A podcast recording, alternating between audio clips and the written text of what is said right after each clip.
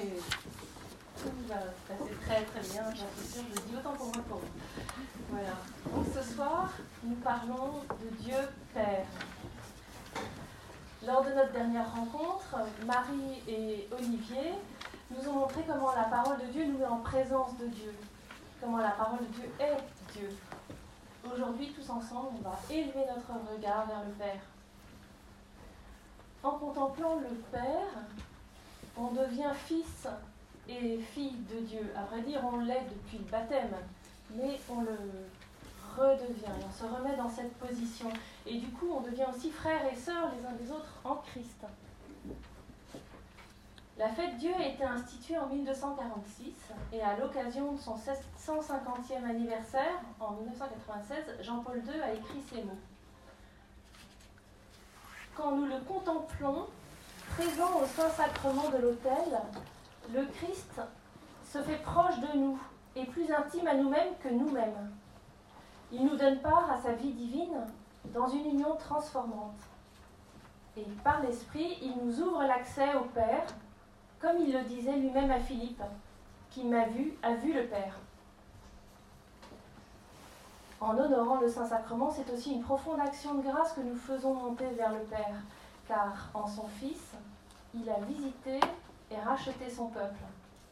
Par le sacrifice de la croix, Jésus a donné la vie au monde, et il a fait de nous des fils adoptifs, à son image. En établissant ainsi des relations d'une intimité particulière, qui nous permettent d'appeler Dieu de ce beau nom de Père, Abba. Alors ce soir, dans une première partie, nous allons voir différents aspects de la paternité de Dieu, cette paternité qui nous, embrasse. Et dans une deuxième partie, on va regarder de plus près la prière du Notre Père que nous a donné le Christ. Et puis enfin, on abordera la place du Père dans l'adoration eucharistique avec quelques conseils concrets pour adorer, comme à chaque fois. Alors, premier aspect, Dieu est Père, le Père de Jésus est le nôtre. Au cours des trois années que les disciples ont passées avec Jésus, euh, ils l'ont vu souvent se retirer à l'écart pour prier seul euh, la nuit ou tôt le matin, et voir son visage au sortir de la prière a éveillé dans leur cœur le désir d'apprendre à prier. Saint Luc raconte. Et il advint, comme Jésus était quelque part à prier, quand il eut cessé, qu'un de ses disciples lui dit Seigneur, apprends-nous à prier. Matthieu, lui, rapporte la réponse de Jésus Quand tu pries, retire-toi dans ta chambre, ferme sur toi la porte, et prie ton Père qui est là, dans le secret. Et ton Père qui voit dans le secret te le rendra. Ton Père. Prie ton Père qui est là dans le secret, et ton Père qui voit dans le secret te le rendra. Nous connaissons peut-être un peu trop bien ces paroles pour en découvrir toute la force, mais essayons de nous imaginer l'effet qu'elle a eu sur les apôtres? Ils savaient par les psaumes et les prophètes que Dieu est comme un Père. Par exemple, dans le psaume 103, comme est la tendresse d'un Père pour ses fils, Tendre est le Seigneur pour qui le craint. Ou dans le prophète Osée. J'étais pour eux comme les parents qui soulèvent un nourrisson tout contre leur joue. Or Jésus ne leur dit pas prie ton Dieu qui est là, mais prie ton Père qui est là. Ton Père. Dieu n'est pas seulement comme un Père, il est Père. Bien plus, Jésus utilise le nom le plus intime que l'on pouvait donner à son Père dans la langue araméenne. Il l'appelle Abba. Appliqué à Dieu, ça peut paraître un peu scandaleux pour un juif, et pourtant c'est bien par ce nom que nous pouvons nommer Dieu. Je peux l'appeler d'un nom aussi intime que mon Père, Papa. Alors on n'est pas forcément très habitué à l'appeler mon Père, parce qu'avec le Notre Père, c'est toujours un autre large, mais on peut aller jusqu'à dire mon Père. Appliqué à Dieu, non, pardon, Dieu est mon Père, quatre mots qui peuvent transformer radicalement toute ma vie si j'apprends à en vivre. Dieu est mon Père. Avant d'aller plus loin, prenons, prenons conscience combien nous sommes marqués par l'expérience que nous avons de notre Père terrestre. Cette expérience peut être très bonne, si notre Père nous était présent, si nous pouvions lui parler, discuter avec lui de nos problèmes, s'il nous encourageait. Elle peut être blessée aussi, elle peut être douloureuse. Un père très sévère, distant, faible de caractère, peut-être même absent à cause de son décès, d'un divorce, ou simplement à cause d'un travail trop prenant. Certains parmi nous peuvent donc avoir une image euh, négative de la paternité. Or, inconsciemment, nous projetons sur Dieu l'image de la paternité que nous avons reçue de notre Père de la Terre. La paternité de Dieu est constitutive de la religion chrétienne. En effet, étymologiquement, le mot religion signifie reconnaissance d'un lien qui unifie, organise et donne sens à l'existence. Dans la foi chrétienne, nous ne sommes pas reliés à une idée, à une idéologie, à une énergie cosmique ou à une représentation diffuse d'un Dieu lointain. Nous sommes reliés à la personne du Père, par le Fils et dans l'Esprit Saint. Il s'agit d'un lien existentiel de personne à personne, d'une relation de cœur à cœur. Demandons-nous donc, si Dieu est mon Père, qu'est-ce que j'attends de lui en tant que Père? Tout homme, même inconsciemment, même s'il a refoulé ce désir à cause de ses expériences, à cause d'expériences négatives, a en lui le désir profond d'avoir un Père qu'il aime et qui soit présent à lui et pour lui. Le témoignage de paternité que nous a donné le pape Jean-Paul II en est un bon indice. Pensons à tous ces jeunes rassemblés pour les JMJ, mais aussi à ces foules présentes lors de ces obsèques. Beaucoup reconnaissaient en Jean-Paul II un amour paternel, attentif à chacun. On retrouve ça aussi chez le pape François. Jean-Paul II témoignait que son secret était dans la prière. Il montrait ainsi qu'il n'était qu'un reflet du Père, de qui toute paternité au ciel et sur la terre tire son nom. Un reflet magnifique, certes, mais seulement un reflet. Si un homme empli de l'amour de Dieu a pu répondre à ce point aux attentes fondamentales de l'homme, combien plus celui qui donne son nom à toute paternité et que nous verrons un jour face à face peut-il combler notre soif d'être aimé.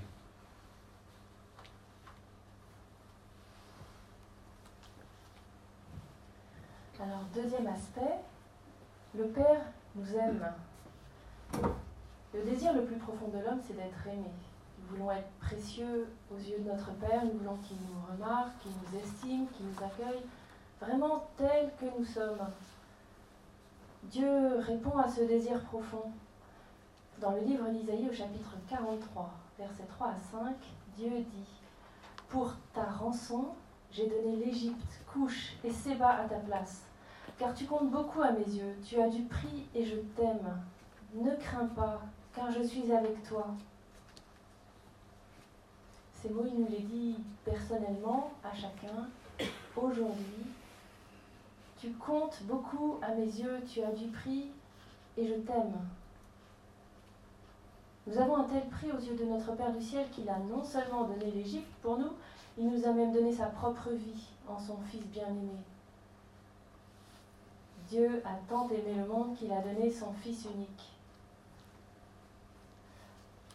Souvent, depuis l'enfance, nous avons l'impression que notre entourage ne nous accepte pas vraiment comme nous sommes. Il faut que nous jouions un rôle qui est le rôle qu'on attend de nous.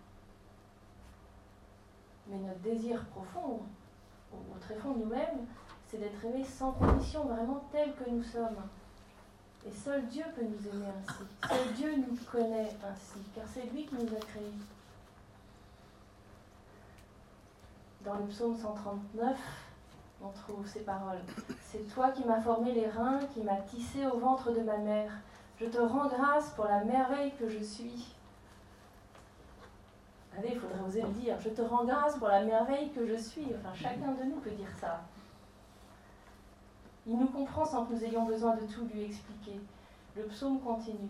Seigneur, tu me sondes et me connais. Que je me lève ou m'assois, tu le sais. Tu perces de loin mes pensées. Mes chemins te sont tous familiers.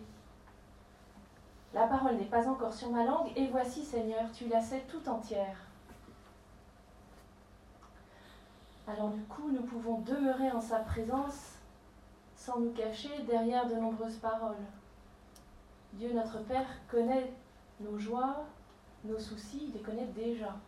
Il sait ce qui nous fait mal et ce qui nous rend heureux. Nous pouvons être sûrs qu'il nous comprend.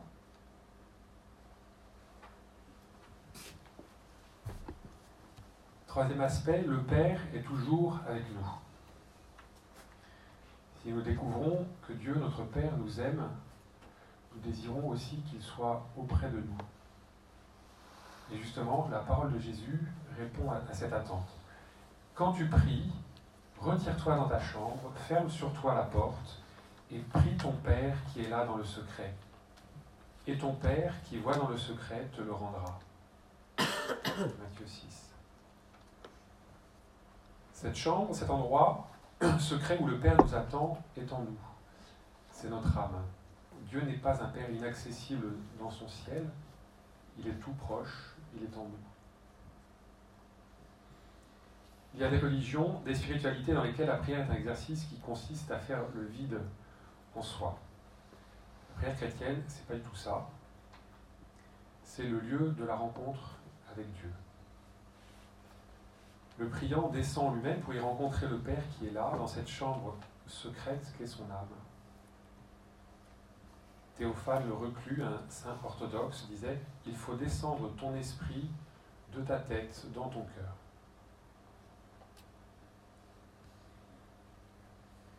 Jésus l'exprime ainsi dans Saint Jean au chapitre 14, verset 20 23. Je suis en mon Père, et vous en moi, et moi en vous. Et si quelqu'un m'aime, il gardera ma parole, et mon Père l'aimera, et nous viendrons vers lui, et nous nous ferons une demeure chez lui. La bienheureuse Élisabeth de la Trinité disait que quand on sait que le Père, le Fils et l'Esprit Saint demeurent en nous, on ne peut plus se sentir seul. Peut-il y avoir intimité plus grande entre un Père et son enfant?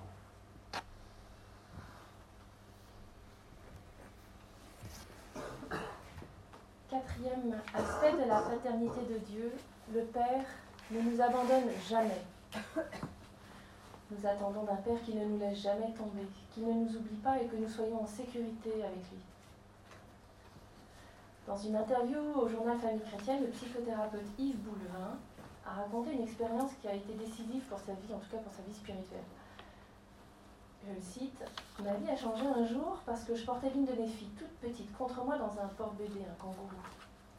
Je marchais au bord d'une route et un poids lourd nous a doublés subitement. J'ai senti ce petit être se recroqueviller et je l'ai serré contre moi. Il était vulnérable, il avait confiance en moi. J'ai réalisé alors que moi aussi j'étais vulnérable et que j'avais à me serrer contre Dieu à son exemple. Alors moi je me souviens de, notre fils Pierre qui, euh, du haut de ses deux ans et de la quatrième marche de l'escalier, euh, s'est jeté dans mes bras en disant euh, maman, tu m'attrapes? Et justement, j'avais une bassine de linge, donc ça ne tombait pas du tout bien. Mais bah, j'ai lâché le linge et, j'ai rattrapé l'enfant. Voilà, mais c'est ça la confiance en Dieu en fait. C'est savoir que quoi qu'il arrive, il nous rattrape. Il lâche le linge, oui. Surtout quand il fait ça. Euh, et alors, la semaine dernière, euh, je suis venue à l'adoration ici et, en ouvrant la Bible, je tombe sur le psaume 26. Et vraiment, ce psaume m'a beaucoup touchée. C'est un psaume de, confiance en Dieu et je me suis dit que j'allais l'apprendre par cœur, tellement il était merveilleux. Alors je ne sais pas encore par cœur et surtout j'ai le trac, alors je vais vous lire ce que j'ai recopié là qui me touche. Le Seigneur est ma lumière et mon salut, de qui aurais-je crainte? Le Seigneur est le rempart de ma vie, devant qui tremblerais-je Qu'une armée se déploie devant moi, mon cœur est sans crainte, que la bataille s'engage contre moi, je garde confiance. Oui, il me réserve un lieu sûr au jour du malheur. Et le verset que je préfère. Il me cache au plus secret de sa tente. Il m'élève sur le roc. J'aime cette idée que, Dieu me cache au plus secret de sa tente pour me protéger. Bon, mais malgré ce que nous avons été enfants, nous les adultes, souvent nous avons l'impression de vivre sans aucun soutien et de ne devoir compter que sur nous-mêmes, de n'avoir personne à qui nous raccrocher, comme si nous pouvions à chaque instant tomber dans le vide. Ce sentiment-là entraîne de véritables angoisses, avec pour conséquence une recherche parfois désespérée pour se raccrocher à des personnes, ou alors à des biens matériels. Parfois, lors d'épreuves douloureuses, nous avons l'impression que Dieu nous a complètement oubliés et que nous sommes comme orphelins. Le peuple d'Israël a vécu cette impression et s'en est plaint. Dans le livre d'Isaïe, au chapitre 49, je cite Sion avait dit Le Seigneur m'a abandonné, le Seigneur m'a oublié. Alors le Seigneur lui répond Une femme oublie-t-elle son petit enfant? Mais si les femmes oubliaient, moi je ne t'oublierai pas. Vois, je t'ai gravé sur les paumes de mes mains. Je t'ai gravé sur les paumes de mes mains. Et par ses mains transpercées, Jésus nous a montré à quel point c'était vrai. Nous sommes gravés dans les paumes de ses mains. Nous sommes gravés dans les paumes de ses mains. Vraiment. Dieu ne nous abandonne pas, il s'occupe de nous. Dieu lui-même a dit, je ne te laisserai ni ne t'abandonnerai. C'est pourquoi nous pouvons dire avec assurance, le Seigneur est mon secours, je ne craindrai pas. Que peut me faire un homme? Ça, c'était Saint Paul. Dieu ne nous laissera pas et il ne nous abandonnera pas. De quoi aurions-nous crainte? Le Seigneur est le rempart de ma vie. Devant qui tremblerai-je? Ça fait écho au premier mot du pontificat de Jean-Paul II. N'ayez pas peur. N'ayez pas peur, c'est toujours d'actualité.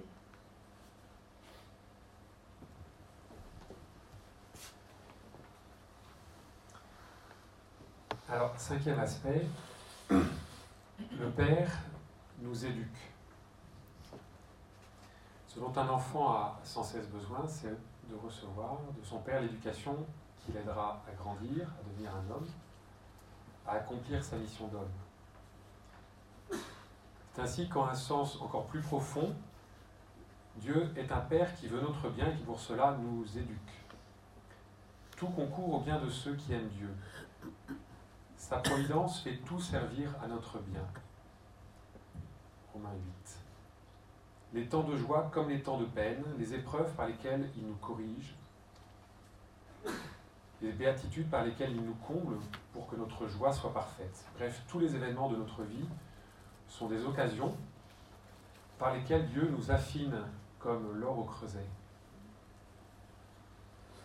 Alors nous ne nous en rendons pas toujours compte immédiatement, mais si nous sommes attentifs, si nous réfléchissons, nous finissons souvent par réaliser qu'à travers une joie ou une épreuve, Dieu nous a éduqués, nous a aidés à développer une qualité ou à dépasser un défaut.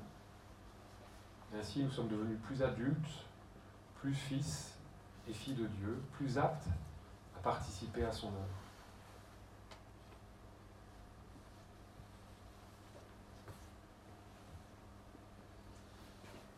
sixième aspect de cette paternité, le Père nous donne un avenir. Parmi les craintes que nous pouvons avoir, il y a la peur de l'avenir. Nous avons besoin de sécurité pour nous, pour nos enfants, pour nos parents.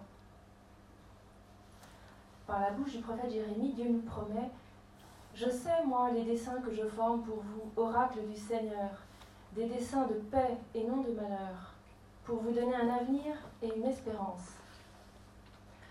Vous m'invoquerez et vous viendrez, vous me prierez et je vous écouterai. Vous me, vous me chercherez et vous me trouverez, car vous me chercherez de tout votre cœur. Je me laisserai trouver par vous.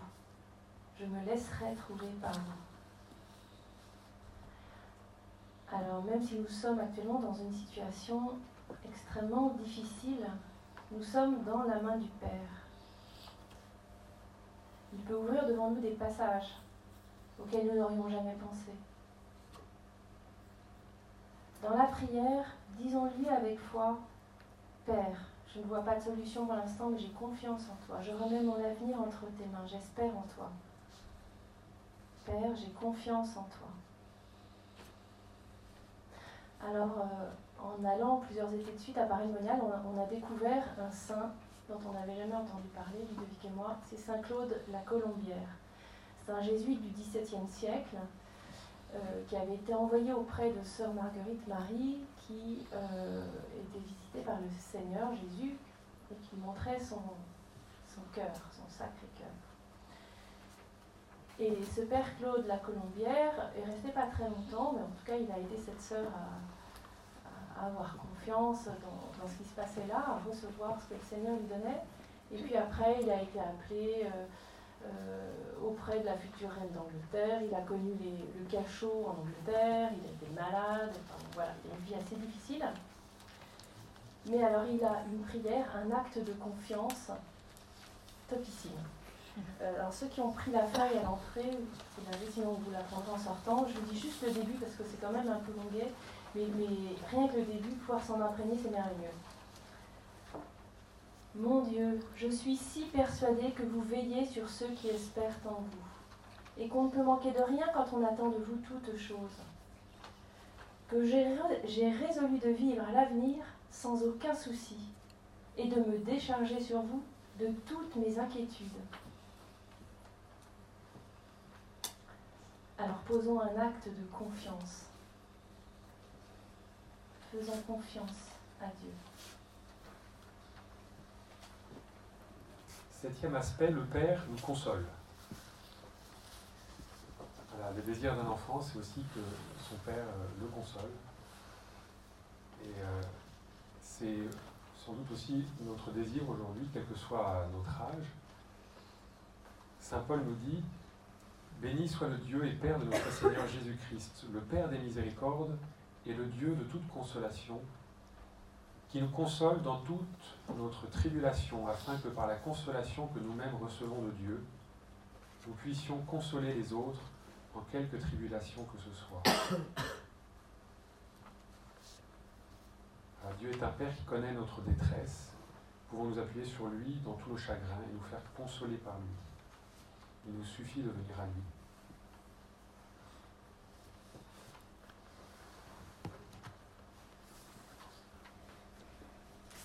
Huitième aspect de la paternité de Dieu, le Père nous fortifie et nous reconstruit.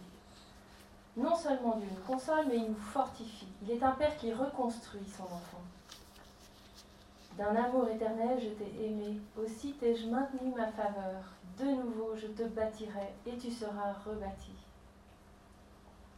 Peut-être avons-nous fait l'expérience auprès de notre Père de la Terre de consolation, mais de consolation superficielle sans suite.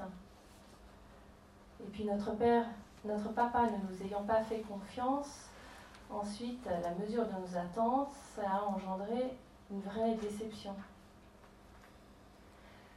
Dieu, notre Père, Dieu le Père, lui, nous console et il n'en reste pas là. Il nous reconstruit, il nous fait confiance profondément. Saint Jean dit, sa gloire, c'est que nous portions beaucoup de fruits. Il fait de nous non seulement les bénéficiaires, mais les acteurs de premier plan de son projet d'amour sur les hommes. En Jésus, il nous fait participer à la construction de son règne d'amour. Jésus disait à ses disciples, Celui qui croit en moi fera lui aussi les œuvres que je fais, et il en fera même de plus grandes car je vais vers le Père. Donc Jésus nous dit que le Père nous est capable de faire des, œuvres encore plus grandes que les siennes.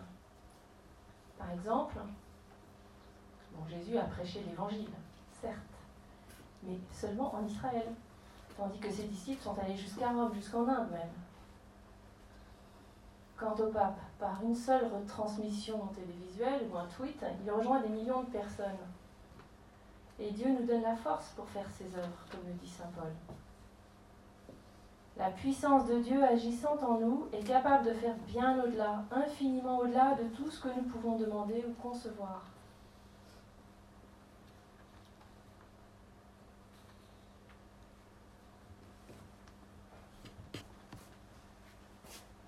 Le Père nous pardonne. Quand j'ai commis une faute, voire une faute grave, j'attends de mon Père qu'il me pardonne, qu'il me redonne ma chance comme nous voyons Jésus le faire avec le, bon larron ou Pierre. Jésus nous montre aussi dans la parabole du Fils prodigue comment notre Père du ciel nous pardonne. Nous connaissons tous cette histoire d'un père et de ses deux fils. Le plus jeune exige de lui sa part d'héritage, s'en va, dépense tout son argent, puis revient vers son père, car il meurt de faim. Il sait qu'il a perdu tous ses droits de fils. il se met en route, et alors, il est écriture, tandis qu'il était encore loin, son père l'aperçut et fut pris de pitié. Il courut se jeter à son cou et l'embrassa tendrement. Le père ne veut même pas entendre les excuses de son fils. Il dit à ses serviteurs Vite, apportez la plus belle robe et l'en revêtez.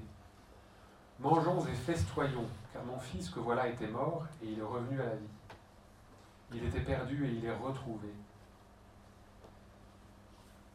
Il ne fait pas un seul reproche à son fils, il le prend dans ses bras et l'enveloppe de son amour.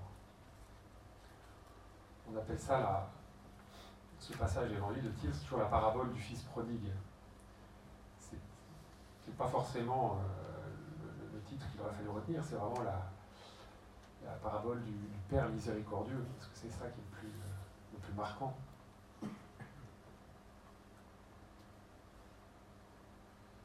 Notre Père est toujours prêt à nous pardonner. Il ne veut pas nous imposer son amour, alors il nous supplie de revenir vers lui. Nous entendons cet appel chaque année, au mercredi décembre, pour commencer le carême, ce temps préparatoire à la fête de Pâques. Au nom du Christ, nous vous le demandons, laissez-vous réconcilier avec Dieu. En nous révélant Dieu comme notre Père, Jésus nous fait cette demande. La prière qui nous enseigne est donc notre réponse à l'amour de notre Père.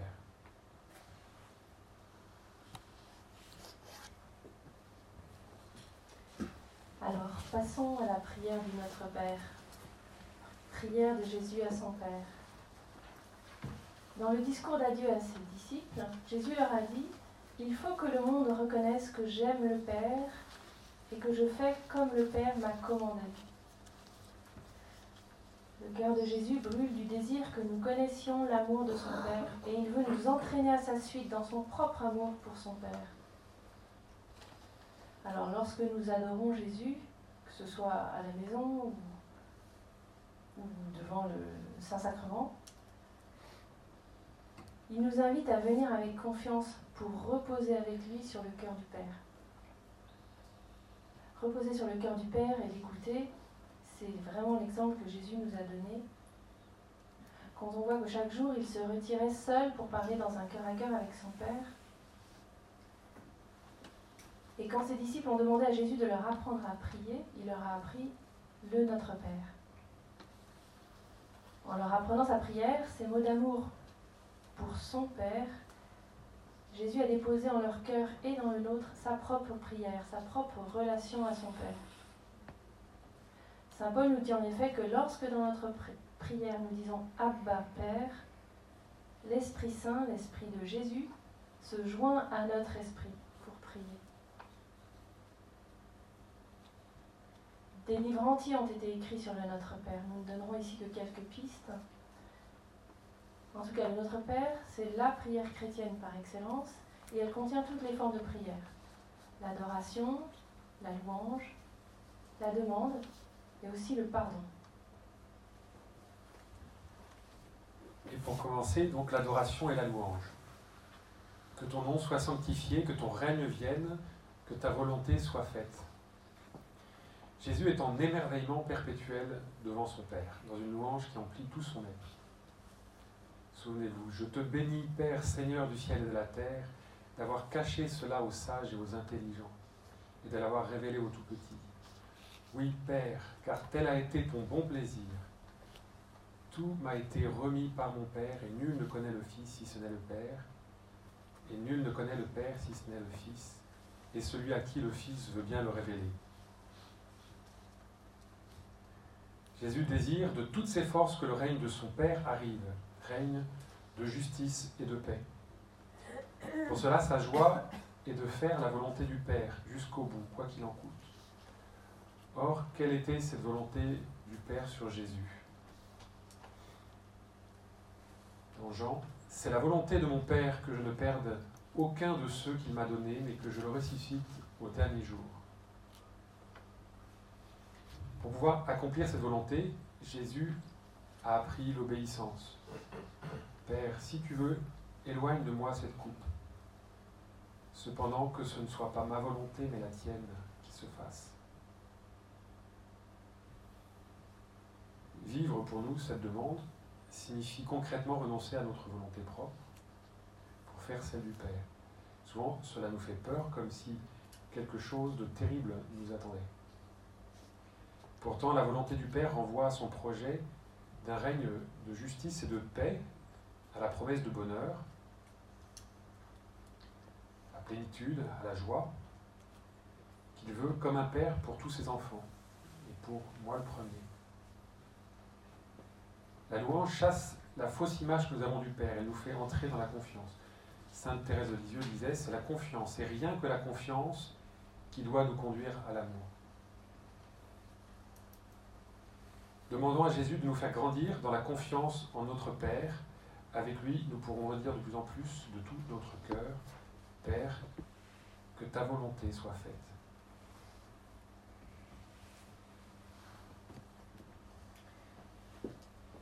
Alors dans le Notre Père, il y a aussi la prière de demande. Donne-nous aujourd'hui notre pain de ce jour. Ne nous soumets pas à la tentation, mais délivre-nous du mal. Jésus attend tout, absolument tout de son Père, dans un abandon et une confiance sans limite. Il en attend le pain matériel, mais aussi le pain spirituel pour chaque jour. Il a tellement confiance dans son Père qu'il ne lui demande pas de réserve de pain demain, après-demain. Et c'est vraiment le pain pour aujourd'hui. La demande, elle est pour aujourd'hui. Rien que pour aujourd'hui, chantera Thérèse de Lisieux. Nous avons entendu Dieu promettre Je ne te laisserai ni ne t'abandonnerai. Et aussi, je veux vous donner un avenir et une espérance. Donc nous ne sommes pas suspendus dans le vide, nous sommes portés par Dieu. Il nous porte contre son cœur, faisons-lui confiance, attendons tout de lui, demandons-le lui. Choisissons librement de dépendre de lui comme Jésus lui-même dépendait entièrement de son Père. Si nous essayons, nous prenons le risque de voir des merveilles.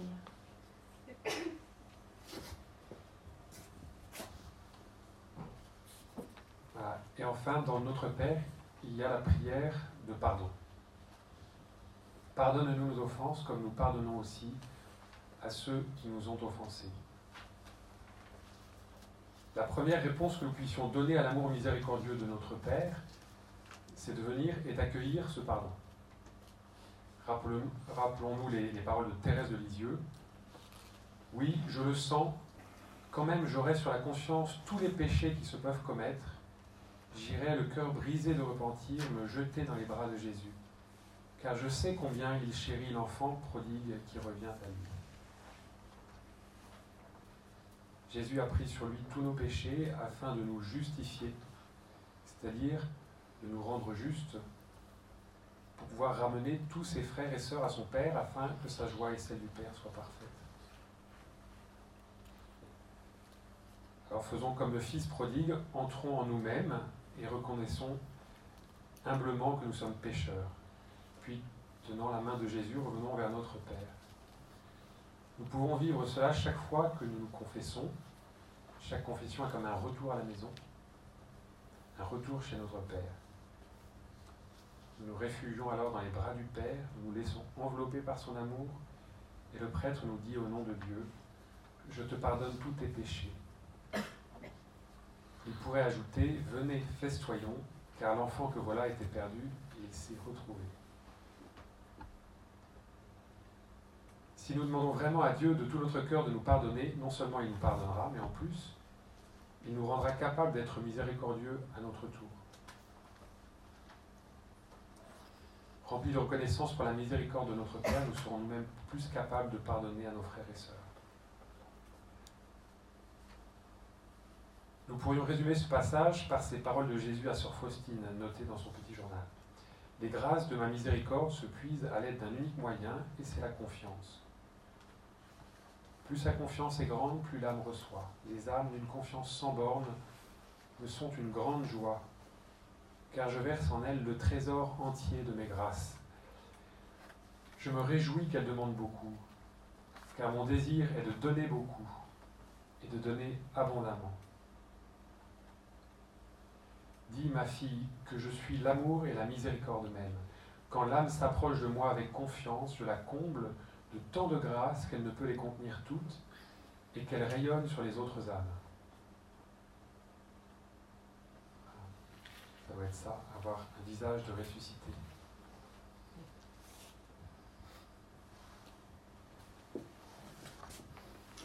Alors la place du Père dans l'adoration eucharistique, quelques conseils pratiques.